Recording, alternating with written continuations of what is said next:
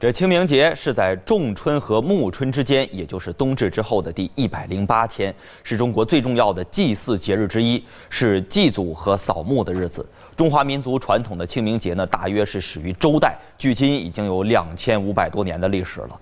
那么在这样一个祭祖和扫墓的日子里，如果有人跟你说清明节快乐，你会有什么反应呢？我还是不太接受清明节快乐。我感觉不能吧，快乐好像好像不不是太准确，还是这样别说了，还是 不合时宜。不快乐，不快乐啊，人家勾起好多往事来。看怎么理解了吧。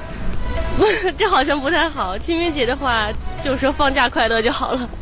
快乐谈不到，但是你要举行另一种活动去踏青去，嗯，快乐的心情那可以。